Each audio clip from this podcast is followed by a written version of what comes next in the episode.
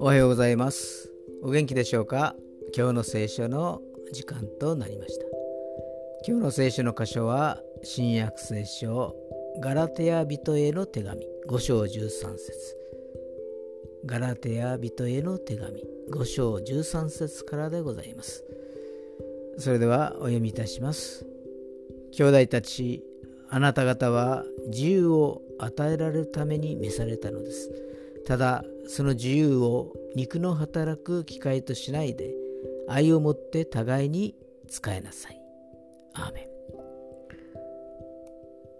自由な生活をするということは自己中心的でわがままな生活をすることとは違います。キリストの心を自分の心として生活することです。